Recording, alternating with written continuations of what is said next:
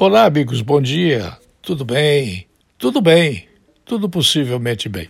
Ó, suponho que é verdadeira a informação que estou passando para você. Não fui eu que apurei esses dados. O IPCA, que havia apresentado deflação de 0,31% em abril, apontou nova queda de 0,38% em maio.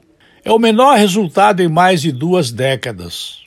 Quando fala em duas décadas, é a amplificação do redator colocada no jornal com o objetivo de desfazer o governo que governa o Brasil. É escondida aí a questão da pandemia. Veja, vou repetir: é o menor resultado em mais de duas décadas e o mercado, por isso, prevê que a sequência pode derrubar a Selic hoje em 3% ao ano. Então, se verdadeiro esse IPCA de 0,31 mais 0,38, a Selic pode descer para 2% ao ano. A Selic é a taxa básica em cima da qual todos os outros juros deveriam se comportar. Mas no Brasil é no Brasil, né?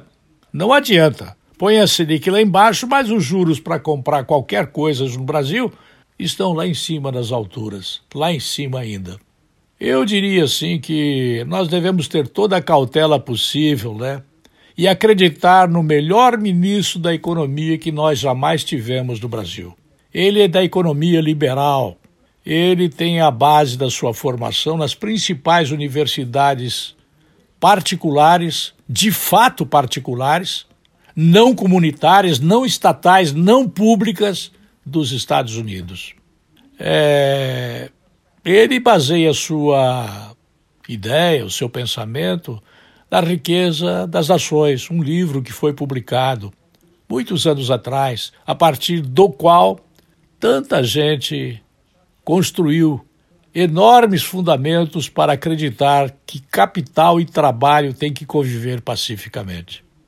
Eu espero, sinceramente, que a deflação pelo segundo mês seguido que vai pressionar o juro, derrubando-o mais ainda, seja uma verdade. Espero que eu não esteja reproduzindo uma mentira que foi trazida na imprensa, das revistas, dos jornais, dos sites, que, em geral, criticam o governo porque o governo não está gastando dinheiro do tesouro público que nós não temos para fazer propaganda do governo como fizeram Luiz Inácio da Silva e Dilma Rousseff, Michel Temer, para citar apenas esse, mas que é uma lista longa, que passa por Fernando Henrique Cardoso, que passa por José Sarney, que passa por uma trempe toda de gente que fazia propaganda do Brasil para enganar o povo. Eu volto logo mais.